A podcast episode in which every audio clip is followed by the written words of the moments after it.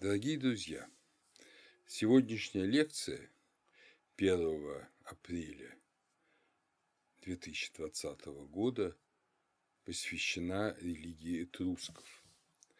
Мы с вами переходим в новый регион, в регион западной части Европы, и начинаем изучение этого региона с одной из самых интересных и таинственных его традиций.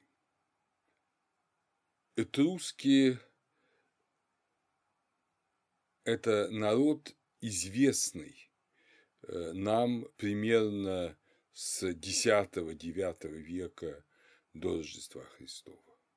Известно, что он жил э, в нынешней Италии, в том ее регионе, который, по сути говоря, и получил название благодаря этрускам, потому что Тоскана – это Туска, а Тусками греки называли этрусков. Другое название этого региона – Этрурия. Коренной регион этрусков – это междуречье Тибра и Арно.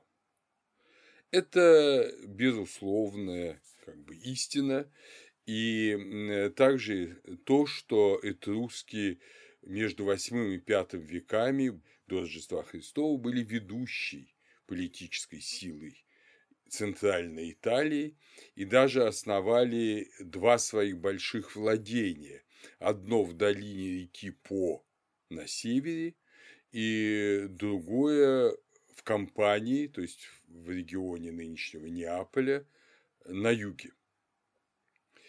Через торговые центры Кампании Э, остров Иския, Петекуса и Кумы, которые этруски называли Кимы, они вели активную торговлю с греками, которые в это время тоже жили в компании, и с финикийцами, которые тогда занимали Сицилию, ну и, естественно, Карфаген. Э, с 616 по 509 годы до Рождества Христова город Рим, основанный, как вы помните, Ромулом, в 754 году до Рождества Христова находился под властью этрусских царей. Рим же и завершил независимое существование Этрусской Федерации. В 396 году Рим завоевал первый этрусский город Веи, а в 264 – последний в Альсинии. После этого независимых этрусских э, территорий не осталось. Вот это безусловные факты истории, и э, о них никто не спорит. Но все остальное, что, то, что связано с этрусками, подвержено в высшей степени большому количеству вопросов. Пожалуй, забегая вперед, можно сказать, что для тех моих слушателей, кому сложно читать серьезные толстые книги европейских ученых, можно рекомендовать очень хорошую книгу Александра Иосифовича Немировского «Этруски от мифа к истории», изданную в 1982 году в Москве. Это совершенно корректная научная книга, очень серьезная, с очень широким охватом автором параллельных проблем э, этрусской жизни и в том числе этрусской религии. Что же касается более раннего времени, то Этрурии стали увлекаться еще римляне. Для римлян Этрурия была их собственной историей, хотя римляне были не этрусками но этруски составляли часть их, если угодно, домашнего прошлого, исторического прошлого, и особенно э, в области религии, о чем мы с вами сейчас узнаем. Император Клавдий написал, э, еще не будучи императором, историю этрусков в 20 книгах и составил словарь этрусского языка, который был бы для нас с вами бесценен. Это было сделано в сороковые годы после Рождества Христова но, к сожалению, эти книги утрачены. Только маленькие фрагменты истории, написанной императором Клавдием, сохранились в естественной истории Плиния Старшего, и некоторые упоминания у Дионисия Галикарнасского в его римских древностях. Вместе с пришествием Средневековья, с концом древнего римского государства, примерно с эпохи Юстиниана, о Этрурии все забыли. Естественно, Византии помнили немного, в словаре суда отдельные явления этрусской э, жизни описываются как глубокая древность э, в византийском словаре суда, но в целом Этрурия была забыта, о ней вспоминали только в связи с классическими текстами того же Тита Ливия, того же Геродота, и все надписи, которые как бы были написаны привычными латинскими или греческими буквами, ну, с некоторыми вариациями, но непонятные совершенно, в Средневековье назывались этрусскими. Была поговорка «в Италии этрусское не читается». То есть вроде буквы все понятны, но что написано совершенно непонятно. С 15 века, с эпохи Ренессанса, интерес к Этрурии вновь появляется. Начинаются раскопки, которые поощряют культурные, как светские, так и духовные лица, в том числе и папы Рима. Начинают раскапываться гробницы, крепости этрусские, находят статуи, находят замечательные фрески. Этрурия становится в понимании возрождения колыбелью итальянской культуры. Кардинал Эгидио из Ветербо, то есть тоже из этрусского региона, э, ну, естественно, уже в ренессансное время, говорил, что Этрурия – покровительница и хранительница религии. Вот так христианский архиерей именовал древнюю страну.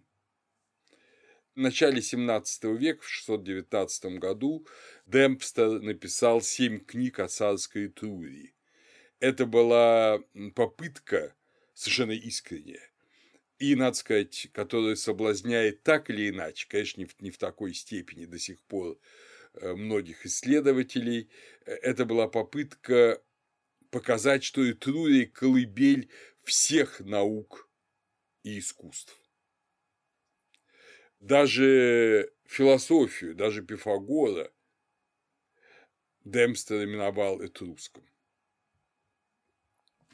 В 1726 году была основана Этрусская академия в Картоне. Вообще Картон очень интересный город, который находится на горе над Зименским озером, один из главных городов Этрурии. И там раньше, чем в других местах, началось вот это возобновление культа этрусской культуры. Был создан э, Этрусский музей, была создана Этрусская академия, как я уже говорил, ее президент имел титул этрусский, этот титул э, упоминают римляне, поэтому он был известен Лукумон. А музей картона, этрусский музей картона до сих пор один из самых интересных э, этрусских музеев Италии и мира. Надо сказать, что этруски очень привлекали большое внимание и людей искусства. Это была таинственная, непонятная культура. Понимаете, греческий мир был понятен. Вы только что прослушали лекции о Греции, вы видите, что мы имеем в Греции массу изображений, прекрасную археологию, остатки огромного количества храмов, э, ну, естественно, литературу. Мы имеем тексты, многочисленные тексты. Вот в Этрурии все очень странно. Археология есть, есть гробницы, есть статуи, есть остатки храмов. Тексты тоже есть, но их мы не можем прочесть. Мы можем только читать об этрусках, но не этрусков. Сейчас за 20 век, за начало 21 века изучение Этрурии продвинулось существенно.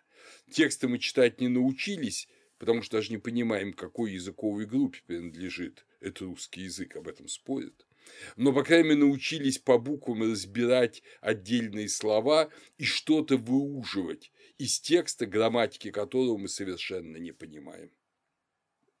Да и текстов, в общем-то, это русских не так много. Они есть, но их не так много.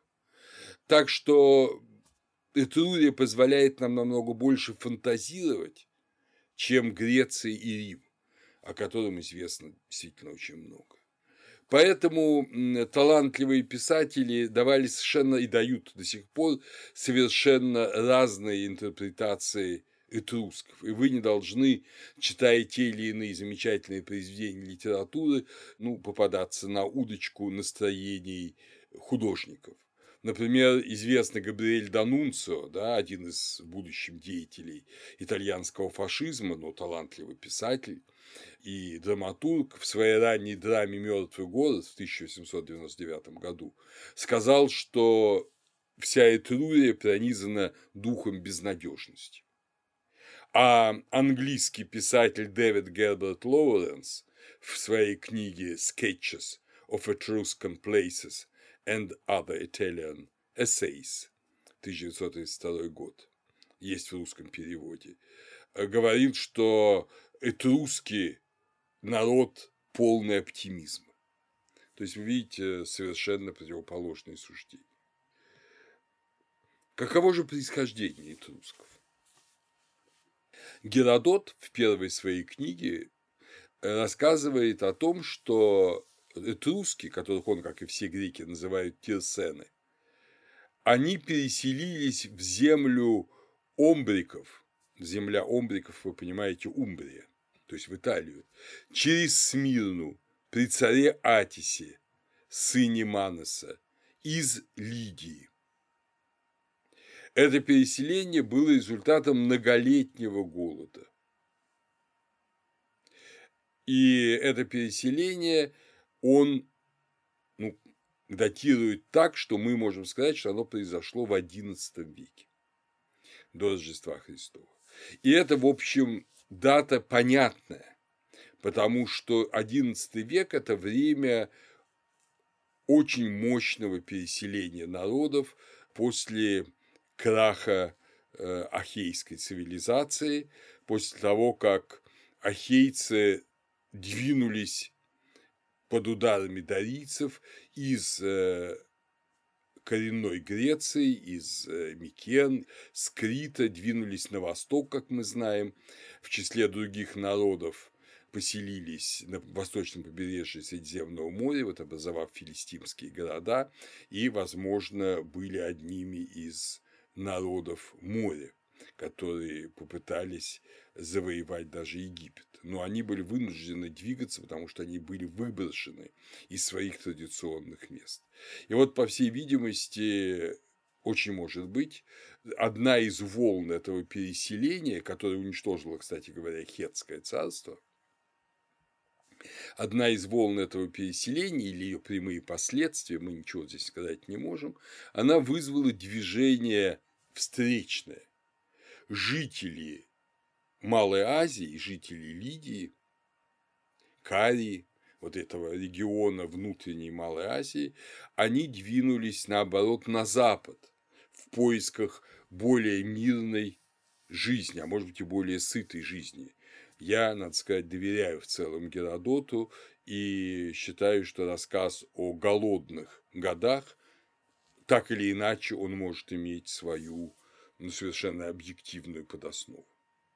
Но проблема заключается в том, что памятники этрусков в Италии, они самые ранние, с конца IX века, а так вообще с VIII. Где находились в течение 200, а то и 250 лет эти люди? Почему они не оставили своих памятников в Италии? Много на этот счет существует догадок. В частности, Немировский предлагает точку зрения, что они обосновались сначала на островах, на Сардинии и Корсике, ассимилировали тамошние народы, которые были еще древнего европейского до индоевропейского, европейского, да, но до индоевропейского происхождения, э, а единственным народом таким оставшимся до сих пор являются баски, и потом уже переселились на материк в Италию. Вот это зияние в четверть тысячелетия, оно заставило многих ученых говорить о том, что вообще никакого этрусского переселения не было, и рассказ Геродота является не более чем басней.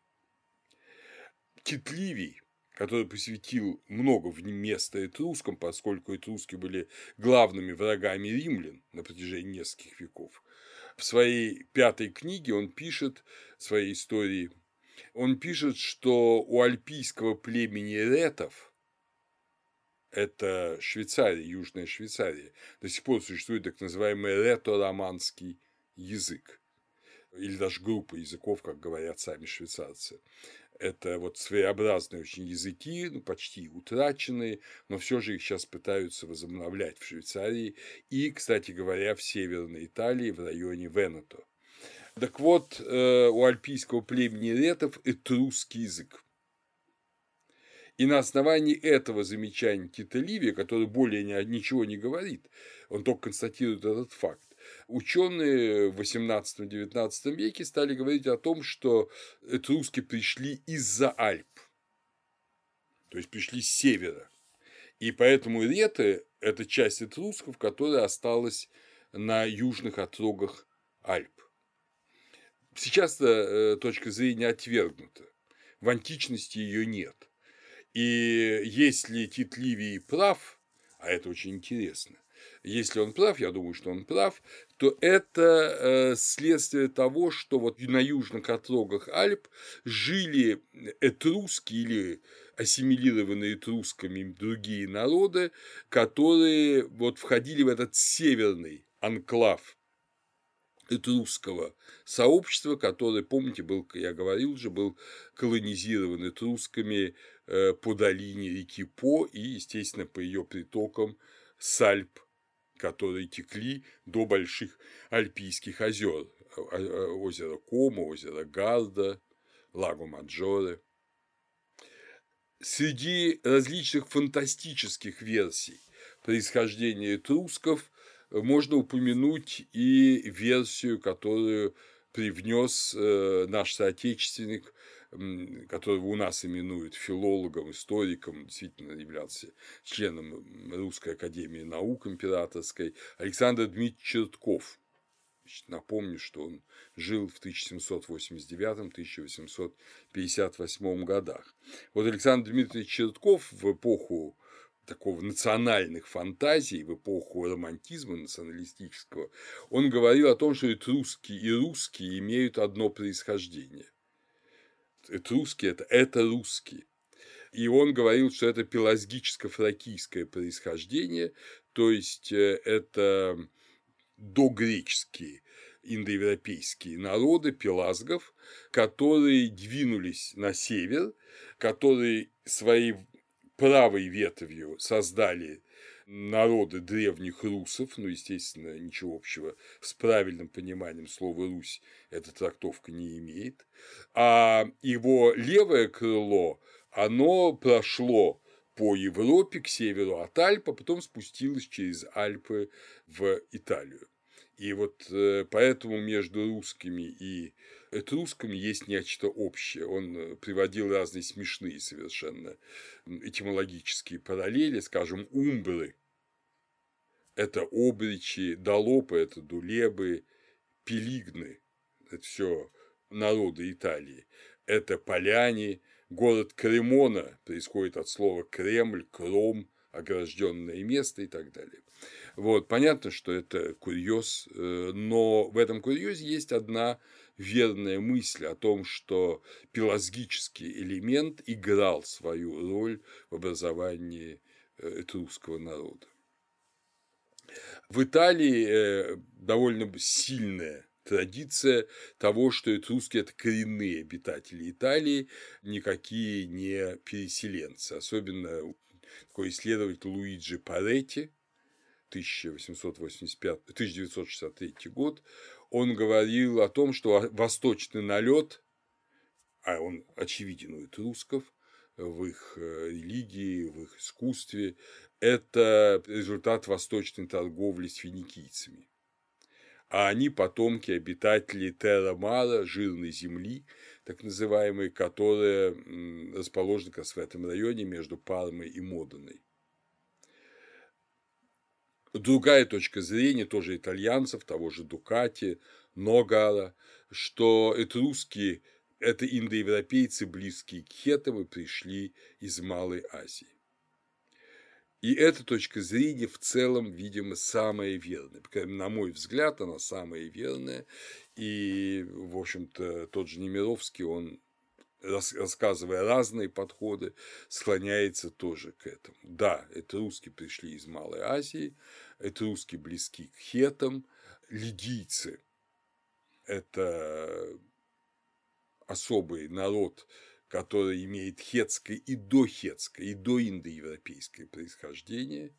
Это русские много почерпнули у пелазгов, уже у, безусловно, индоевропейского народа, протогреческого, в лексике, а грамматику-то мы до сих пор не знаем. И э, вот эта смесь греческого протогреческого и доиндоевропейского и протоиндоевропейского хетского это все смешалось в этрусках. Характерно, что близкие этнонимы к тускам знают и хеты, и Египет. Египетские тексты XIV-XIII веков среди народов моря знают народ, который именуют Турша. Хеты знают топоним Труиша. То есть, по всей видимости, что-то было в этом народе еще вот в далекое время до его переселения в Италию из Малой Азии. И это очень важно для нас, поскольку таким образом мы понимаем, что культура Запада, культура Италии, именно культура – это не чисто автохтонное явление и не даже явление только греческое и автохтонное, а это явление, связанное с догреческими культурными корнями из э, Малой Азии, из хетской державы и, соответственно, с дохетскими эпохой, которая через народ Хатти связана уже с Ханааном, с Месопотамией, вообще с, с этой великой культурой Переднего Востока, э, вот цивилизации Тигра и Ефрата. То есть э, мы видим, насколько перекрещиваются эти культурные линии. Обычно считают, что переселение шло двумя волнами. Ранее в XI веке, вот, возможно, через острова, и позднее в IX веке. У нас есть несколько памятников поразительных, они найдены на острове Лемнос. Остров Лемнос, как вы помните, это один из почти прилегающих к Малой Азии, греческих островов больших на самом северо-востоке Эгейского моря. Вот там найдены памятники IX века, стела воина, еще несколько табличек, их сейчас найдено больше, есть недавние находки, написанные фактически на языке этрусков и алфавитом этрусков. Надо сказать, что алфавит этрусков – это уже сейчас совершенно очевидно, это не греческий алфавит. Греческий алфавит появился позже. Есть упоминание у самих греческих авторов, что до Гомера греки пользовались пелазгическим алфавитом, а нам он неизвестен. Нам известно только линейное письмо Б, которое вот Вентисом и Чадвиком было расшифровано в 50-е годы, оно другое. Пелазгический алфавит – это, по всей видимости, приспособленный к языкам Средиземноморья, как греческому, так, видимо, и к будущему этрусскому языку, финикийский алфавит, который, конечно же, похож на греческий, потому что греки тоже свой алфавит, как вы знаете, взяли от финикийского. Таким образом, спор о том, откуда это русский, не решен до сего дня.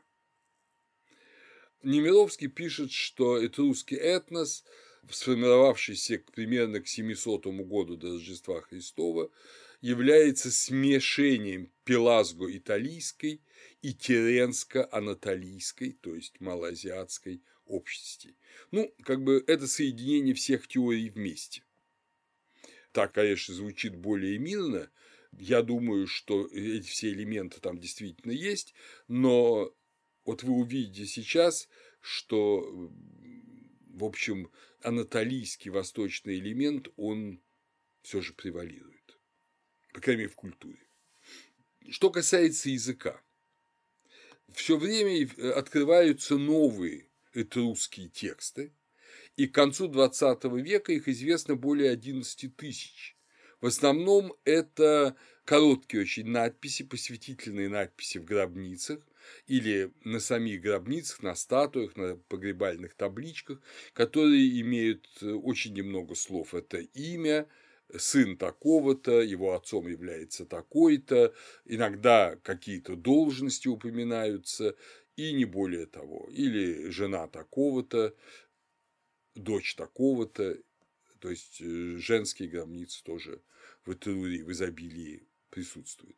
Есть несколько крупных текстов. Например, травертиновый блок из Пьяченца, найденный в 1822 году, содержит 130 слов. Знаменитая бронзовая печень барана, э, которая была найдена в конце XVIII века как модель для гаданий по печени, содержит 42 слова, в основном это имена богов. Знаменитые надписи на льняных полотнах из Загреба, которые содержат текст первого века до Рождества Христова, это русский, имеют 1500 слов, из которых 1185 различимых. Это вообще уникальная э, уникальная книга. Мы знаем, что э, этрусские использовали книги. О книгах этрусков много сказано, но они все погибли, естественно, во влажном климате Европы. А эти два полотна были вывезены в Египет почему-то и использованы для пеленания мумий. И, соответственно, вместе с мумией они были привезены в Аграм, нынешний Загреб, примерно в 1860-е годы и помещены в, там в музей. И вот тогда, когда мумию распеленали, обнаружили, что это этрусская книга, которая разрезана и превращена вот в такие пелены. Поэтому сохранился текст. Наконец, черепица из Капуи – это найденная в 1899 году примерно 300 слов, и золотые пластинки из пирги – очень интересные, потому что они там слов немного, 52 слова, но они с параллельным финикийским текстом. Однако это оказалось не билингва, как розетский камень, а оказалось так называемая квазибилингва, то есть финикийский текст не переводит, а пересказывает этрусский оригинал. Мы знаем, о чем сказано в этрусском тексте, но понять мы его все равно не можем, и грамматику мы его понять не можем. Древнейшая этрусская надпись – это сосуд из Тарквиний, э, конец восьмого века до Рождества Христова, надписи из Церы и Вульчи.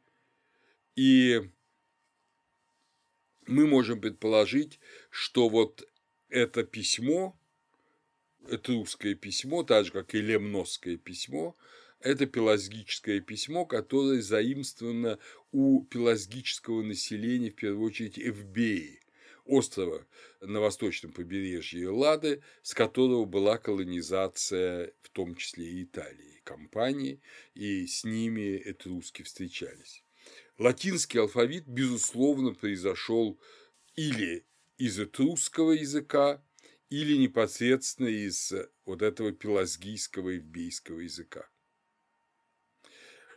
Так что мы уже здесь видим первое великое как бы реальность, и э, алфавит, на котором сейчас большая часть мира записывает свои мысли, латиница, это на самом деле, скорее всего, этрурица. Это, это русский прототип. генетическая привязка этрусского языка не ясна. Можно говорить об особой тиренской группе языков не индоевропейского происхождения. Вот так определяют ученые э, этрусский язык, не индоевропейского происхождения. Ни к одной из э, привычных семей языков мы его причислить не можем. В этом смысле этрусский язык напоминает напоминает по своей особенности, конечно, не по языковой принадлежности, только по своей особенности напоминает шумерский язык. Но шумерский язык мы можем читать благодаря тому, что в акадское время он стал священным языком, на нем продолжали писаться тексты, и уже семиты вавилонине создали массу грамматик шумерского языка, чтобы Э, их жрецы могли его изучать. Вот ничего подобного не произошло с этрусским языком. Видимо, его носители оставались, этрусские, до последнего времени. Может быть, они и знали свой язык, но эту тайну они не передавали, и ни одной грамматики до нас не дошло. Вот Клавдий вроде бы попытался что-то подобное написать, но, опять же, книги эти до нас не дошли когда мы переходим к этрусской религии, то мы сразу должны понять, что эта религия вот не получила такого преобразования, такой шлифовки, такой мифологизации, которую придали Гомер, Гесиот и Исхил греческой религии. Этрусская религия осталась именно не литературным фактом, по крайней мере, нам неизвестен литературный факт русской религии, а фактом чисто религиозным. То есть она пришла из глубокой древности и, если позволено будет использовать это слово, применялась только в религиозных целях, не для услаждения, не для культурного развлечения, не для метафорических каких-то создания образов, а только для своей главной задачи, решения главной задачи соединения человека с Богом, преодоления человеком смерти, то есть то, для чего существует религия э, в любом обществе, и то, что в Греции во многом осталось только в тайне, в мистериях, а в олимпийской такой высокой религии было подзабыто хорошо.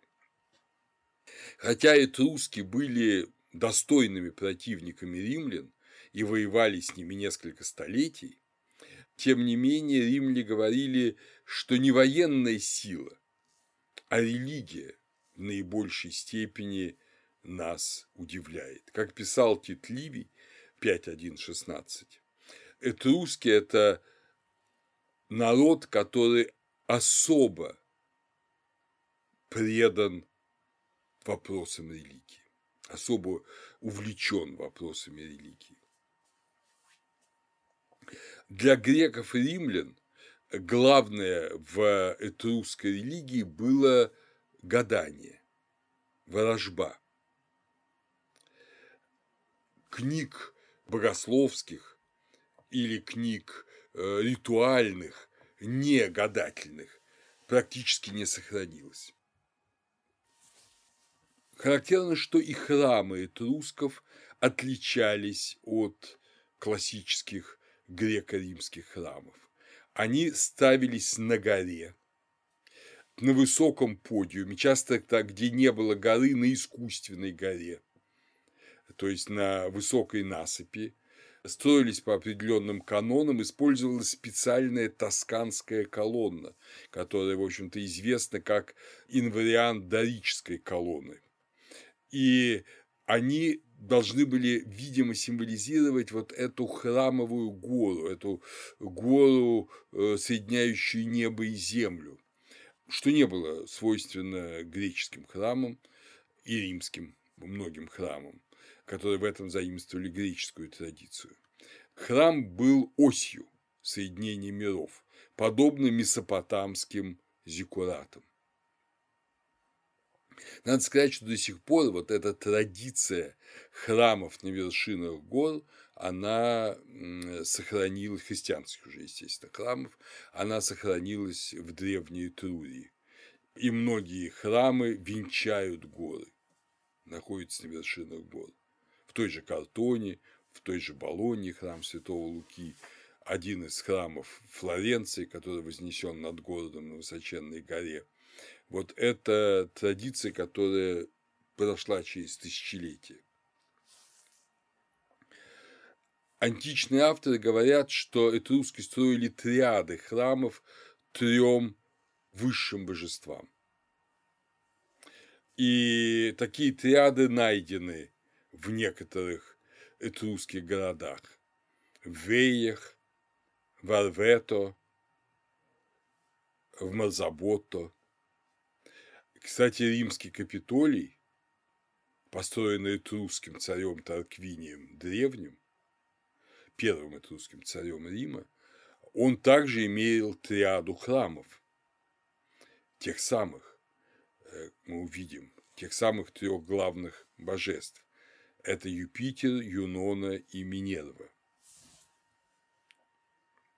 Что касается искусства, то искусство этрусков с самого начала испытывает мощное греческое влияние. Этруски были хорошими учениками греков. И когда мы смотрим на этрусские статуи, на этрусские фрески, на этрусские зеркала бронзовые, которые, кстати, очень красивые, красивые там изображения, то мы видим это эллинское влияние. Но это художественное влияние не означает влияние э, на религиозные миропредставления. Но мы должны быть очень внимательны. Дело в том, что это русские, они часто могли использовать имена греческих богов. А может быть, они использовали имена э, вот этих пелазгийско-анатолийских богов, которые потом перешли и в греческий пантеон, и в римский пантеон греческий независимо от этрусков, а в римский через этрусков.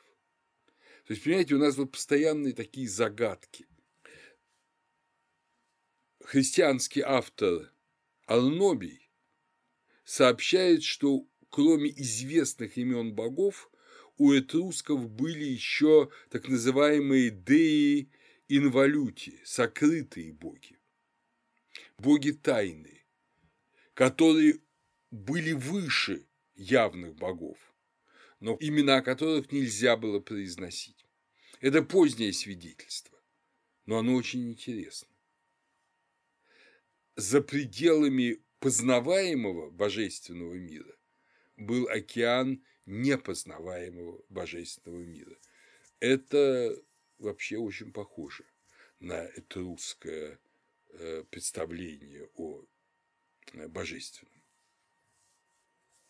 Что же касается познаваемого мира, то высшим божеством, подобным Юпитеру, Зевсу, являлся бог с именем Тин или Тиния, что, как мы понимаем, в переводе с этрусского означало «светлый день», «сияние дня», что-то типа этого. Его изображали бородатым зрелым мужем с молниями в руках он возглавлял совет богов. В его руках было три пучка молний. И дальше опять интересная этрусская деталь, которая нам еще не раз понадобится. Ну, естественно, это в пересказе латинских авторов, потому что таких тонкостей нету в этрусских текстах. Первый пучок молний Тин использует для предупреждения людей от совершения тех или иных неправильных поступков. И это его личное право, это делает он сам. А вторым он наказывает людей.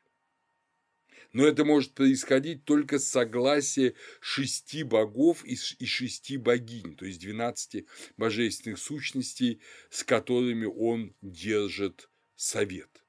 Мы видим, что э, Бог не абсолютный правитель в Этрурии. А третий, самый разрушительный пучок молний, он может использовать согласие именно тех деи инвалюти, тайных богов, чьи имена неизвестны.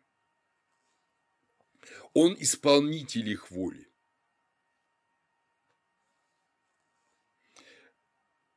Портретное видение бога Тина э, хорошо представлено в керамической статуе, ну, сохранилась голова и часть плеча, и сатрикума, который сейчас хранится в музее виллы Джулии. Поздний вот словарь Суды говорит о том, что Бог сотворил мир в 12 тысяч лет, причем первые 6 тысяч лет происходило творение, а вторые 6 тысяч лет происходит существование мира. Мир продолжает твориться, существуя, шлифуется, совершенствуется. Но мир будет существовать всего от начала его творения 12 тысяч лет. Многие ученые говорят, что в словаре Суды присутствует такая почти библейская концепция, возможно. Конечно же, не будем этого отрицать, это византийский текст, но сама цифра 12, она значима для этрусков, и, возможно, в этом есть своя правда. Марк Теренций Ворон, который тоже немало занимался этрусскими древностями, называл главным богом Этрурии Вальтумну. Возможно, что Вальтумна и Тин – это одно и то же лицо. Супругой Тина является Уни. Вы понимаете, что Уни – это Юнона. Вот слово Юнона, отсюда слово юная, Гера – греческой мифологии – это Уни. Для этрусков она покровительница царской власти. На знаменитой табличке из Мулло, где изображены основные этрусские боги, только Уни сидит на троне, причем сидит и совершает жест, который, казалось бы, абсолютно характерен для Геры и Юноны. Она закрывает рукой край своей одежды, край своего пеплоса, набрасывает себе на голову. Характерный э, жест замужней женщины. Она сидит на троне. Все остальные боги или стоят, или сидят на курульных креслах. О курульных креслах судейском кресле Рима мы еще поговорим, но трон только у нее. И это говорит о том, что у нее совершенно особое место, которое даже нет у Тина. Это великая мать, это великая владычица земли и всех людей. Идея трона, на котором восседает великая богиня, он ведь восходит к Читалхюку, восходит к еще среднему неолиту. И вот он здесь, а, тоже Малая Азия, и он вот сохраняется до Этрурии. Ее именуют иногда пелазгическим именем Эйлифия, которое потом греки переделали в Левкофея. И предполагают многие ученые, что слово, священное слово элифсин, радующийся, происходит от этого пелазгического эйлифия. Возможно, это связано как-то с идеей радости. Другое божественное, очень важное лицо для этрусков – это Туран. Туран – подательница, хранительница, хранительница жизни. Ее приравнивают к греческой Афродите в ее обоих образах в образе космической Афродиты Урании и в образе Афродиты, подательницы любви, плотской Афродиты Пандемос. На древних изображениях Туран, скажем, зеркало из Пренесте, она женщина с четырьмя крыльями. Кстати говоря, от этого слова, по всей видимости, происходит догреческое слово «тираннос», филистимский его вариант, а не забудем, да, филистимляне – это выходцы из э, Микенской Греции, это сироним. Это хранитель. Соответственно, будущее слово тиран, как правитель, оно вот имеет такую подоснову. Кстати, на уровне из Перуджи или Туран, или Уни, мы не знаем, кто здесь изображен, но, безусловно, богиня, она держит на поводках двух пантер, владычица зверей. Напомню, что трон читал Хьюкской богини, это тоже два леопарда, которые образуют, э, ну, как бы подлокотники трона. Еще одно древнее общее имя – это Аритими, Артумес – это Артемида. Атимито в пилосских табличках Микенского периода. Артемида или Диана на латинский манер – это именно этрусское божество, женское божество, которое впервые было привнесено в Рим Сервием Тулием. Он основал святилище Дианы на Авентинском холме, и до того она не почиталась. Место Артемиды очень важно тоже в мифологии. Еще одно имя – это Ферсипна. Ферсипна, безусловно, Персифона. Она выседает на троне рядом с Аитой – Аита – это Аид, Гадас, Плутон. Она царица подземного царства. Это, конечно же, то, что соединяет религию трусков с Элевсином, тоже Микенским, э, а возможно и пелагическим святилищем. Изображение Ферсипны и Аита на тронах – это гробница орков в Тарквинии и гробница Галини Варвето. Но если Аитос, то, конечно, и Дионис. Его именуют э, в Этрурии Фуфлунс. Его эпитетом является Пачи, это Вакх. Его обряды, как мы можем судить по фрескам, связаны тоже э, с эргиазмом, с какими-то такими вакханалическими явлениями. Это древний культ. И одновременно культ Персифоны в имени Ферония связан с освобождением рабов. Серви Анной, который тоже много пишет о этрусках, пишет, что в ритуальных садах Ферони есть скамьи, на которых имеется надпись «Здесь садятся добронравные рабы, встают свободными». Освобождение, которое дарует Персифона в этрусском мире, оно многообразно. Это, как мы сейчас увидим, освобождение от смерти – но это и освобождение от рабства, которое в социальном смысле является смертью гражданской, смертью гражданина. И это очень важная функция. В веях мы находим надпись «Цел Ати» – «Земляная матушка». Ати – мать, цел – земля. Это упоминание Цереры, Диметры, матери Персифоны. Таким образом, мы видим вот эта общая восточная модель выстраивается здесь достаточно ясно.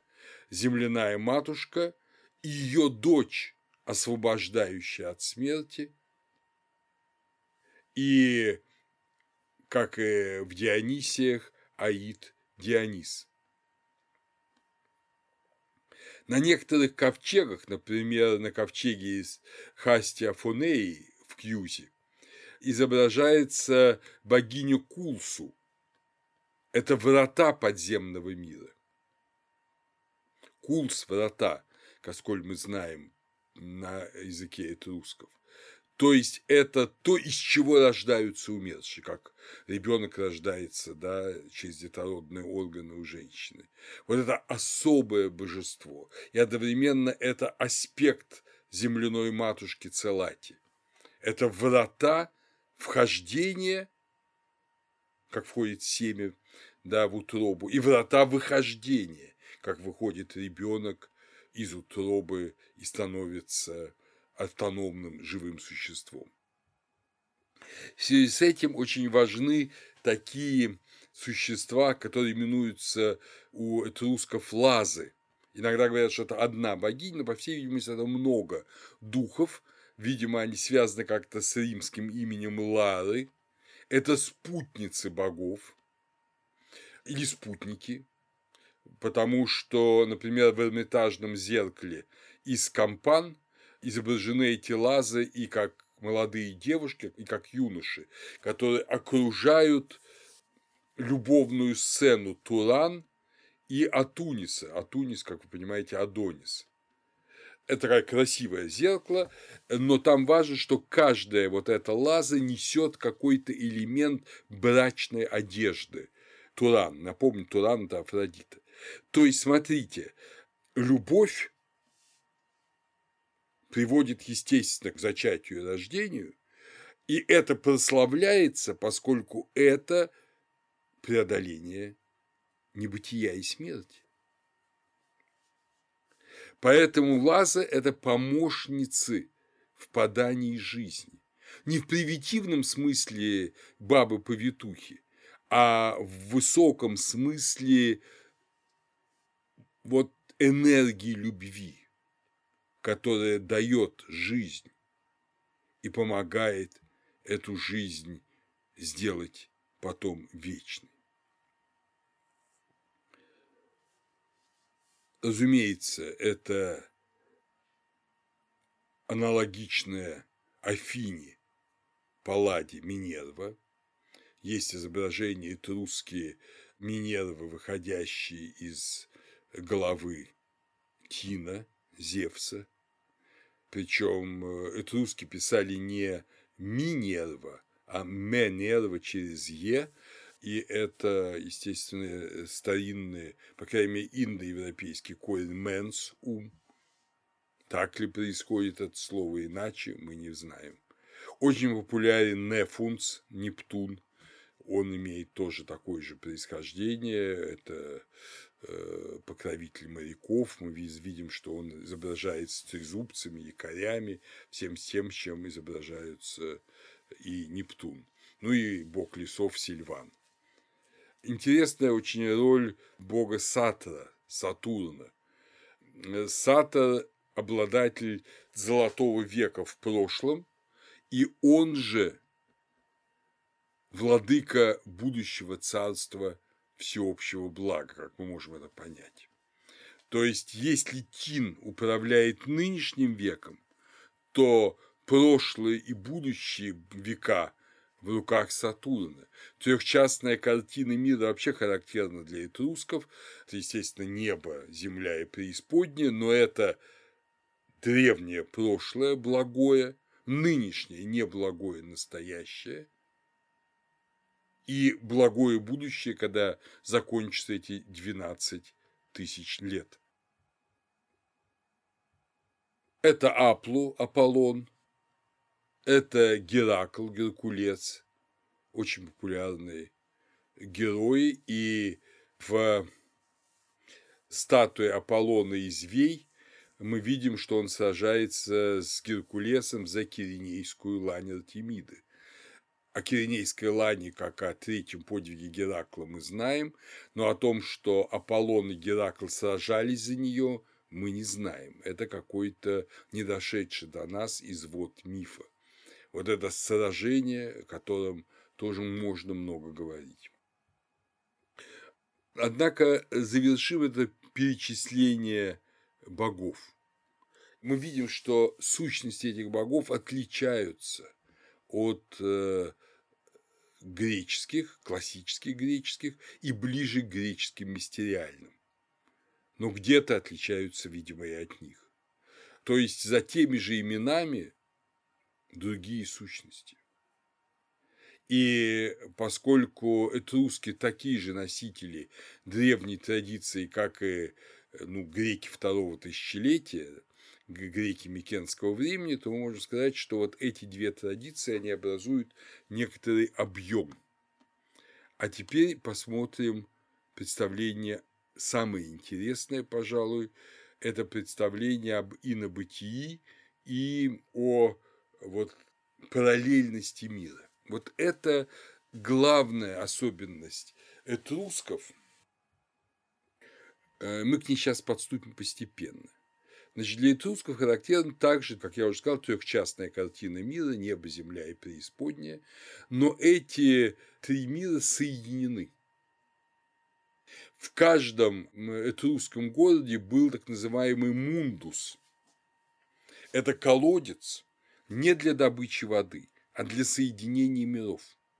Он был рукотворным аналогом тех трещин и проломов, которые, вы помните, характерны для многих эллинских храмов. Вот через эти трещины есть общение с э, подземным миром. Здесь этот мундус – это элемент градостроительный. Город не может стоять, если он не будет соединен с подземным миром и с миром небесным. Это, если угодно, вертикальная ось, проходящая через город. Это какой-то аналог, как вы помните, культа героев да, в Греции, какой-то аналог Эсхары. По всей видимости, мундус используется для жертвоприношений в мир умерших.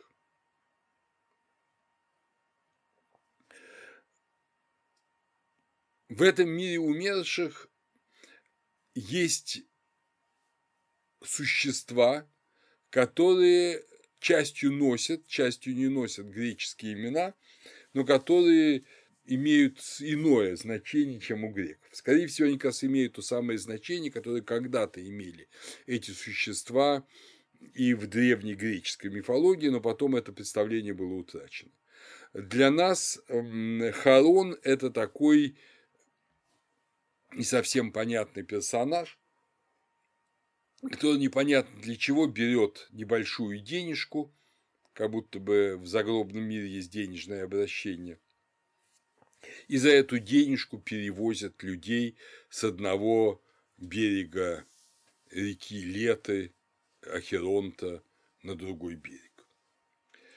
А вот у этрусков Харун – это совсем другое жуткое существо с огромным молотком в руках, которым он ударяет тех, кому должно умереть. У него на голове волчий скальп, то есть э, шкура с головы волка. И по всей видимости, у, у Микеланджело, кстати, такой человек изображен на одном из своих его рисунков, а у Данте Харон описан совсем в этрусских и совсем не в греческих формах. Это, естественно, божественная комедия, третья книга 97.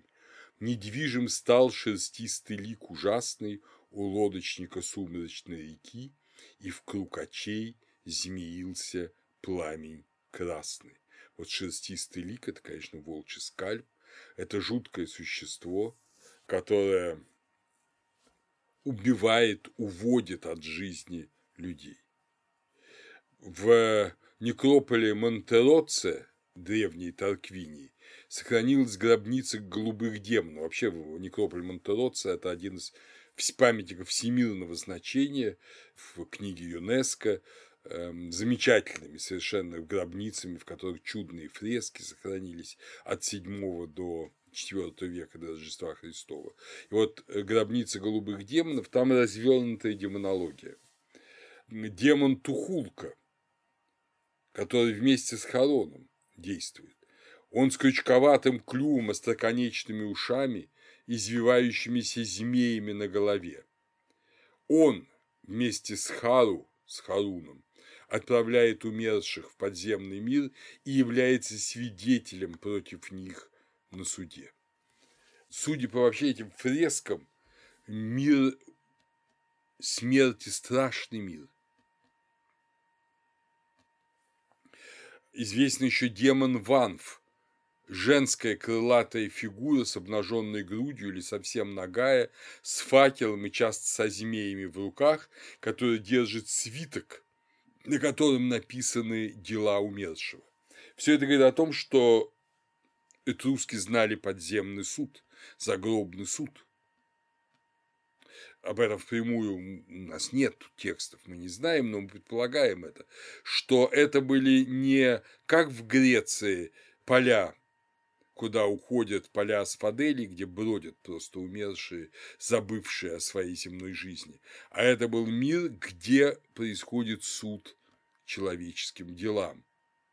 И эти страшные демоны, видимо, отступали тогда, когда человек побеждал свои дурные поступки прошлого.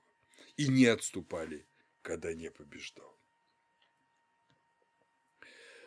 Поскольку Рим – это, конечно же, власть, это образ правления, то важно и интересно понять, что вот эти все римские, а естественно от римских и средневековые, и в некоторых аспектах до сегодняшнего дня дошедшие атрибуты европейской власти – это все от этрусков а этрусских принесли с собой из Малой Азии, и через хетов все это трассируется в Месопотамию. Как я уже говорил, Лукумон – это вождь, правитель у этрусков. Этрусское сообщество разделялось на 12 городов, 12 областей Этрурии. И также по 12 городов было в долине По и в Компании. Вы помните, это два, две колонии Этрурии. И это и число 12 опять же священно. Город по-этрусски Спура, опять же, санскритская Пур. Вы видите, как и, и доиндоевропейские, индоевропейские, но очень древние уровни присутствуют. До нас, к сожалению, не дошла тиренская полития Аристотеля, но она была. Это одна из 146 политий, написанных Аристотелем, когда он готовился написать э, свой главный трактат политический, политика. Но какие-то отсылки к этому есть, и что-то мы знаем. Именно от этрусских царей перешли в Рим атрибуты верховной власти – то самое курульное кресло, которого изображение есть на ряде фресок и пластин этрусков. То есть это складное кресло, сев на которое правитель или то или иное лицо мог судить. То есть оно давало возможность священного суда. И отсюда мы предполагаем, что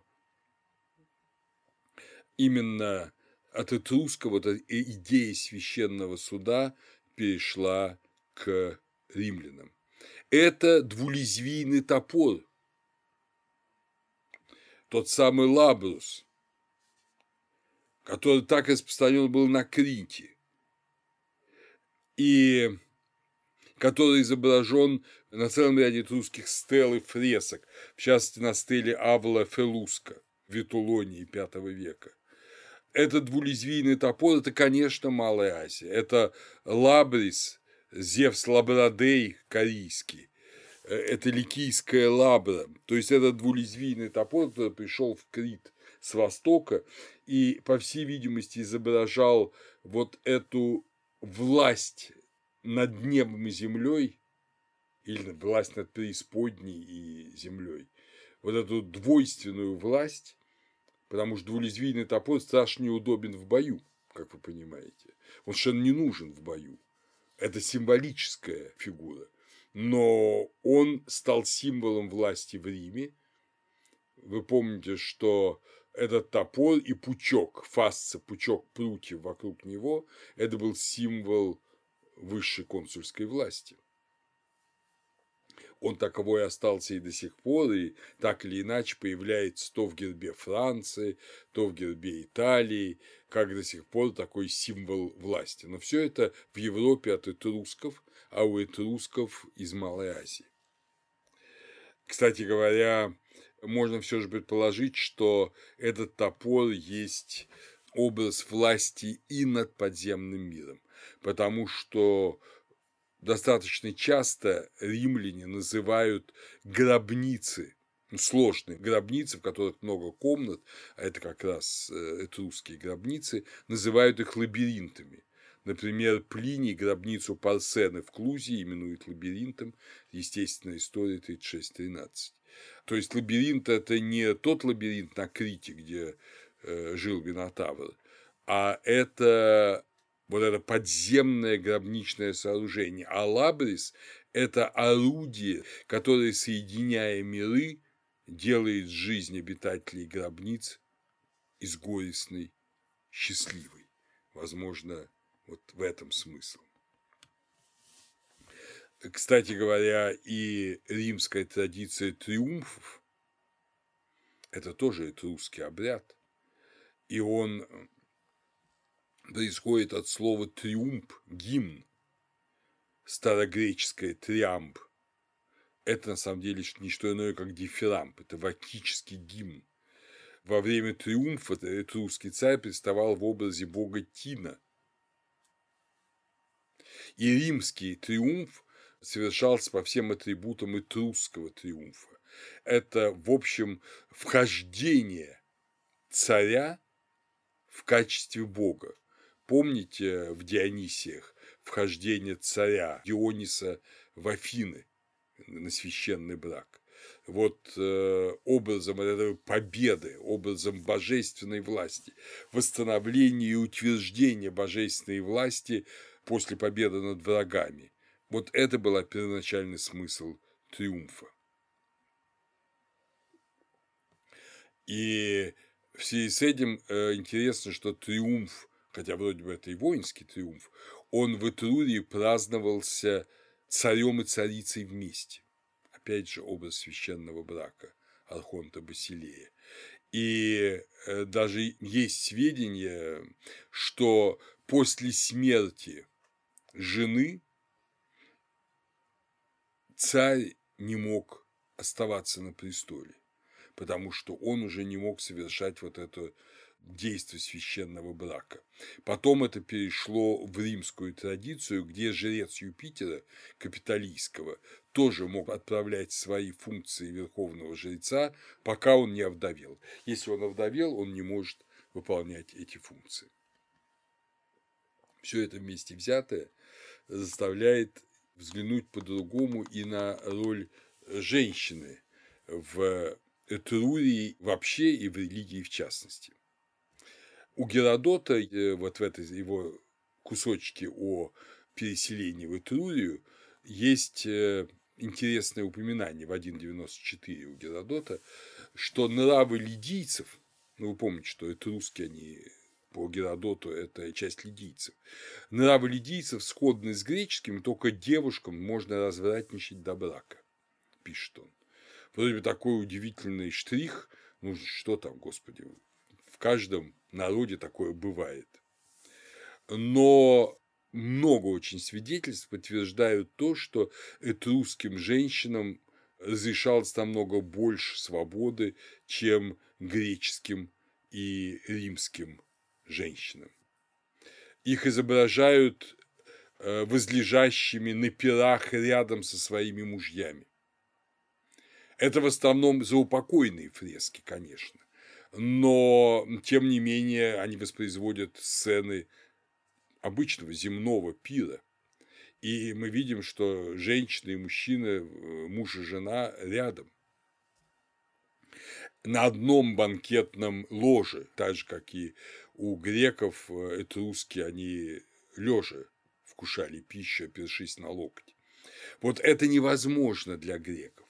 У греков э, на таких пирах, если были женщины, то только гетеры. А законная жена оставалась в Геникее и не принимала участия в пиршествах. у этрусков это принято. Но это не просто так.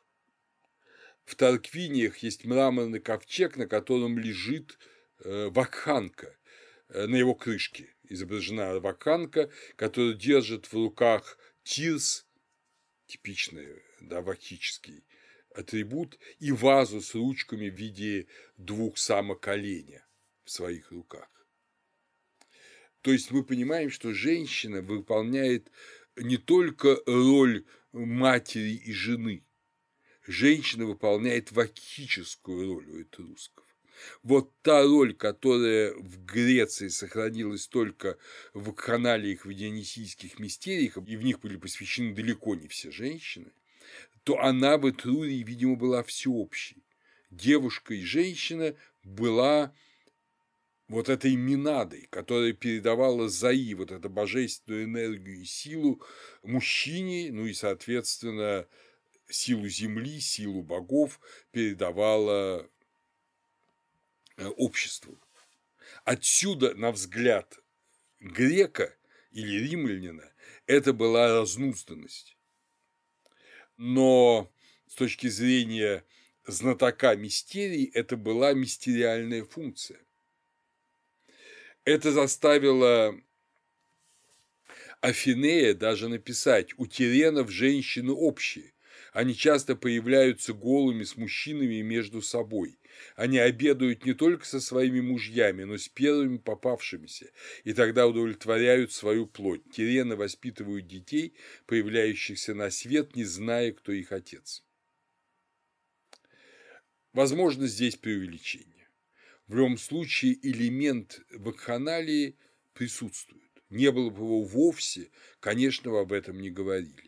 Иногда современные ученые, смущаясь этим, говорят, что, по всей видимости, это римляне или италийские греки, они воспринимали трусов как врагов, и поэтому на них наговаривали всякую напрасную.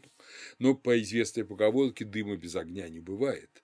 И, видимо, что-то подобное было.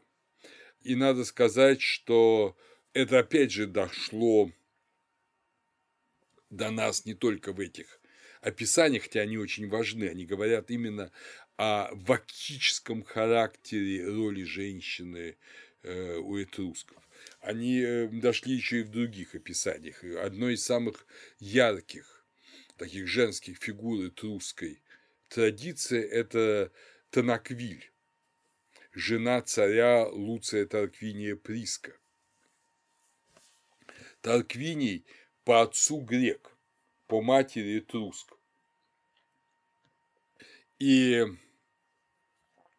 его как раз жена Танаквиль уговорила уйти из э, своего родного города, из Тарквини, потому что он, как наполовину грек, никогда не достигнет высокого положения в своем городе, и перейти в Рим, э, пограничный, но не русский город.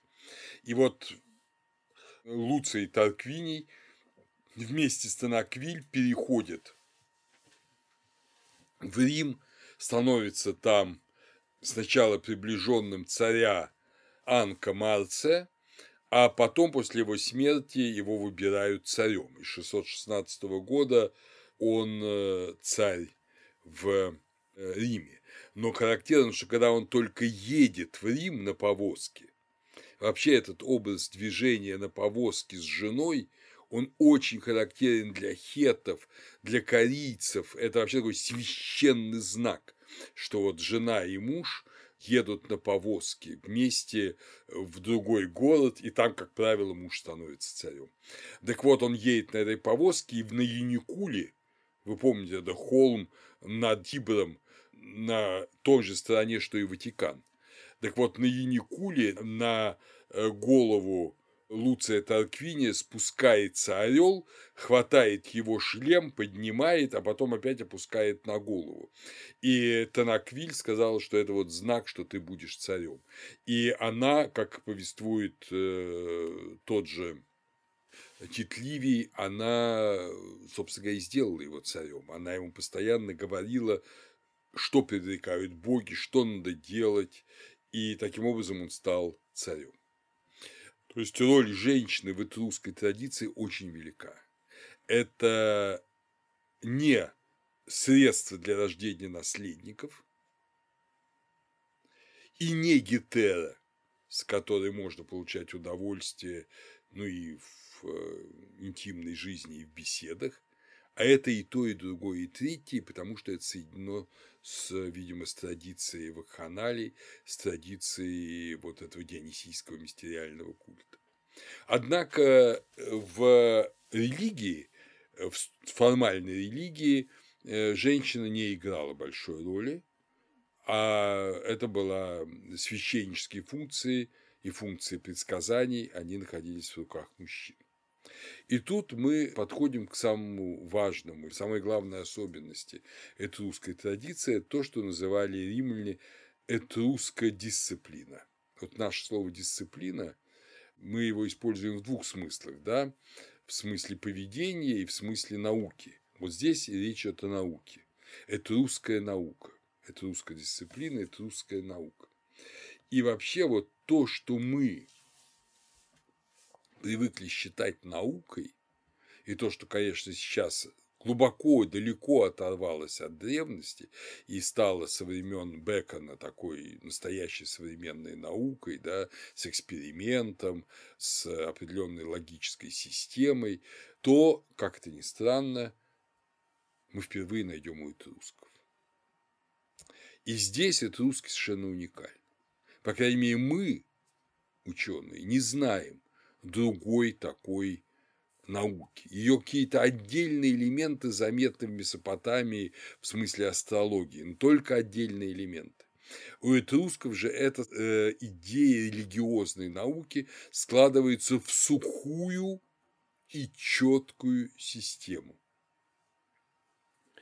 По преданию этрусков, этрусская наука была им преподана потомком одного из неявленных богов по имени Таг. Его именуют сын гения Таг. Кого латиняне именовали гением, мы не знаем.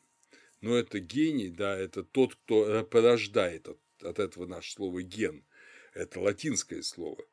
Вот э, тот, кто породил Тага, сын гения Таг. Интересно, что на фессалийском пелазгическом наречии таг – это правитель.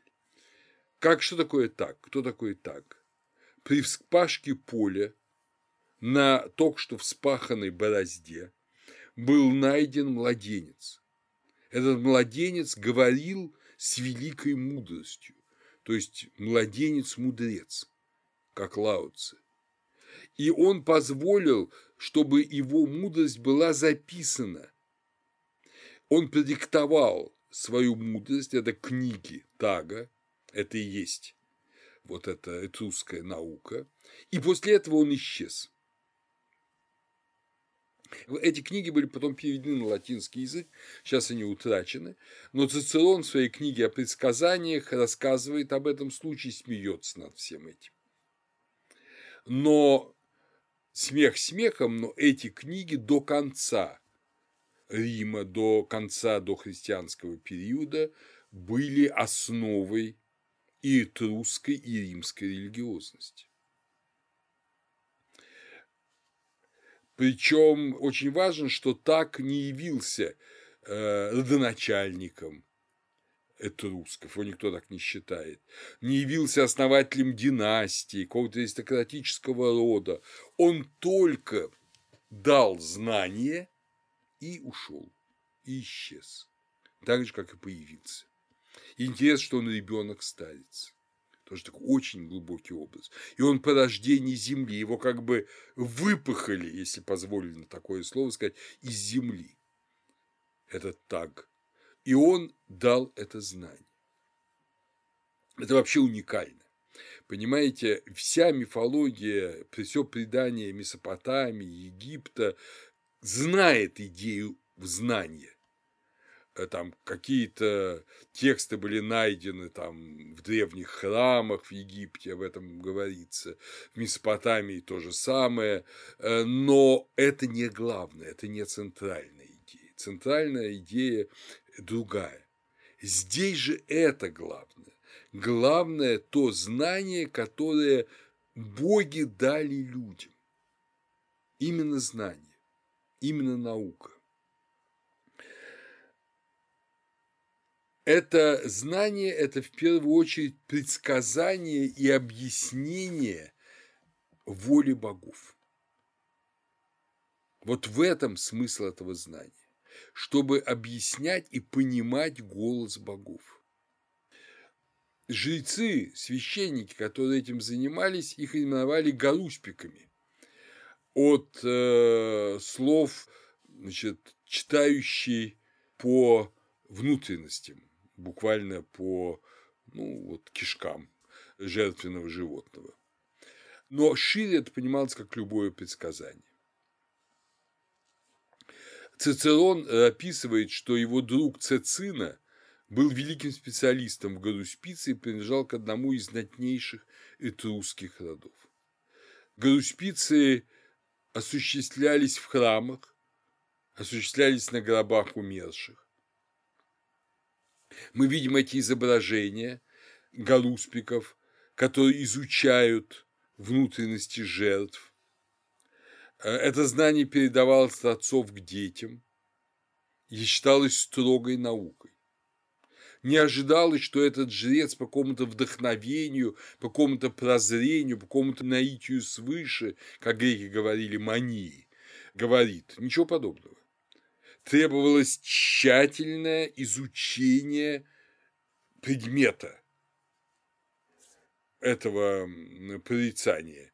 И потом вынесение суждения в результате изучения. На знаменитом зеркале из Вулчи, бронзовом зеркале, изображен колхаз прорицателей, колхаз прорицателей армии ахейцев по Трое, да? но здесь он как Этруск изучает печень над жертвенным столом. Спокойно, серьезно, как ученый, рассматривает вот предмет своего исследования. Цицерон пишет со слов своего друга, что Гаруспицы предполагали эксперимент и новые данные.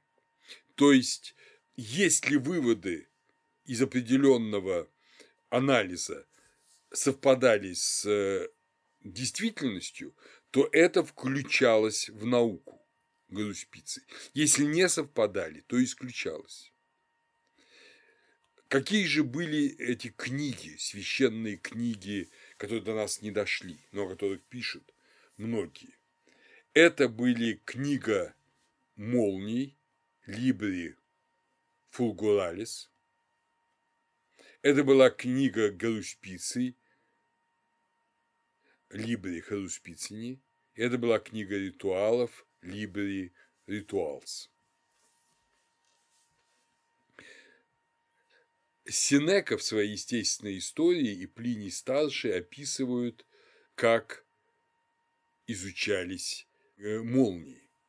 Молнии считались, как я уже говорил, посланцами неба. Но надо было уметь читать эти послания. Для этого жрец, который занимался исследованием молний, он в первую очередь рассматривал три вещи. В каком районе неба произошла молния, явилась молния, какого она была цвета, и если она ударила в землю, какой она оставила след на земле. Весь все небо делилось э, на 16 частей. Причем делилось совершенно четким образом. В полдень Галуспик должен был вбить кол на возвышенном месте так, чтобы он не отбрасывал э, тени, то есть это должен был быть полдень. Он должен был встать рядом с ним, найти направление на север, лицом на север, и прочертить первую ось с севера на юг. Вторую он прочерчивал перпендикулярно, с востока на запад.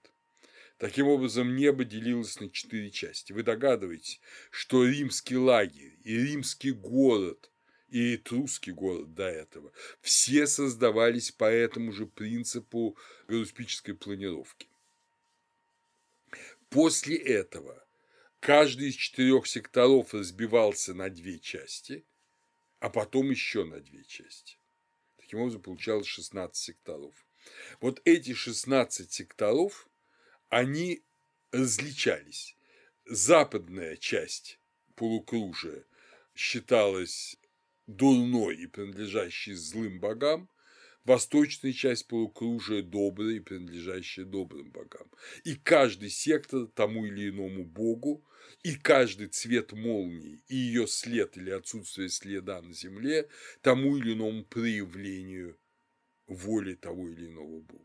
То есть надо было четко изучить вот этот факт. Вот появилась молния, какая она, каком секторе, куда она ударила, это воля определенного бога, а так или иначе высказанная, и это предупреждение. Это предупреждение, которое надо учесть. Точно так же был устроен и мир земной. Мир земной также э, вот был книгой, но это была книга жертвоприношений мир земной весь книга, но он как бы в микроформе проявляется в печени жертвенного животного. И вот у нас есть находка, это печень из печенца, найденная в 1877 году, э, где также точно 16 секторов печени, и это правая часть печени, вы помните, печень состоит из двух частей, большой правой и маленькой левой. И вот правая часть, она разделена на 16 секторов. Это также точно икона неба и икона земли. В 1979 году э, французские ученые Жан-Пьер Вернан и Марсель Детьен опубликовали целую книгу. Она называется «Кухня жертвоприношений» «Le cuisine de sacrifice» в Париже. И вот здесь э, в ней рассматривается максимально вот все, что мы знаем о вот этом предсказании, все, что у нас есть. Характерно, что после того, как по печени совершалось вот такое изучение печени и делались выводы, эту печень сжигали на алтаре, то есть возвращали ее богам неба. Также были книги, так называемые «Либри Фатали», книги Рока. Дело в том, что это были книги, которые были описаны эпохи, в которые существует тот или иной народ. Вот э, этрускам было отведено, по мнению самих этрусков, 10, 10 эпох. Каждая эпоха определялась по возрасту самого старого человека, который прожил больше всех в ту или иную эпоху. То есть эта эпоха составляла от 123 до 119 лет, и вот 10 таких эпох составляли время, отведенное Этрускам. Там в этой книге определялось, как надо было себя вести, что ждать от будущих эпох. И, наконец, это были так называемые ахеронтовы книги, то есть книги, в которых описывалось, как надо приносить жертву умершим. Для чего? Арнобий пишет, Этрурия обещает в ахеронтовых книгах, что при принесении крови определенных животных определенному божеству обожествляются души и уходят от закона смерти. Сервиани вообще назвал эти книги книгами об обожествленных душах. Это на самом деле важное указание. Как вы помните, ни греки, ни римляне, э, я не говорю о мистериях, ни греки, ни римляне не говорили об обожествлении умерших. Об этом говорили египтяне – об этом говорили это хетты, об этом говорили жители Месопотамии, э, но не говорили греки и. Только в мистериях, как вы помните, говорилось об обожествлении человека. Для этрусков жизнь была, видимо, мистерией. Поэтому об обожествление умершего, обожествление души, вот избавление от этих страшных демонов, это было частью науки. Но если у греков мистерия имела эмоциональный момент, то есть или визуализация, или всин, или соучастие Дионисия, то у этрусков это имело, если угодно, научный момент. Если ты приносил определенным богам определенные жертвы, ну, кровь выливалась определенные жертвы, то ты, совершив правильный круг священных действий, давал своему, своему умершему вот это божественное бытие. Сколь мы можем понять, это было связано не с нравственным поведением, а с правильным жертвоприношением. Понимаете, даже как современный врач скажет, что я лечу человека по той или иной методе не потому, что он хороший или плохой, а потому, что эта метода побеждает эту болезнь в любом случае. Точно так же и победа над смертью и обожение у этрусков было результатом методы, а не нравственного момента, как в том же Египте и в какой-то степени в мистерии Греции. Если мы это правильно понимаем, к сожалению, у нас не так много данных, но если это так, то это тоже очень интересно. И, и здесь мы понимаем, почему этрусские священнодействия были так важны для римлян. Почему, завоевывая трусков, римляне не уничтожали их культуру, а вообще они были даже жестокие завоеватели, а наоборот ее с радостью впитывали в себя, включали этрусскую элиту в состав римской элиты, создавали из этрусков коллегии жрецов, да потому что римляне ничего этого не знали. Это было тайное знание этрусков, и этруски убедили римлян, что только этруски могут совершать правильные гадания и жертвоприношения. И они знают язык, они знают, читают эти книги, а римляне ничего этого сделать не смогут. Именно этруски могут э, создавать то, что называется «pax deorum», то есть мир богов, мир в смысле мирность, мирность богов, то есть гармоническое состояние отношений между богами и народом, городом, домом, отдельным человеком. Когда совершались какие-то землетрясения, эпидемии и прочие беды, повергавшие в ужас народ, то римляне всегда спрашивали этрусков, что делать? Когда появлялись какие-то страшные предзнаменования, скажем, рождался теленок с двумя головами, да, то опять же это какой-то знак. Что он означает? Они спрашивали этрусков. Мы знаем, что Юлий Цезарь постоянно рядом с собой имел этрусского гаруспика по имени Спуринна, который много раз его предупреждал, чтобы он опасался мартовских ид, но он не послушался и был, как известно, убит. Многие военачальники, многие знатные римляне имели своих гаруспиков, и других предсказателей этрусских. Известный умбрицей Мелиор был гаруспиком трех императоров – Гальбы, Атона и Веспасиана.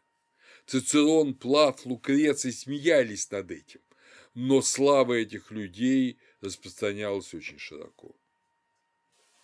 Ну и, наконец, последнее. вот э,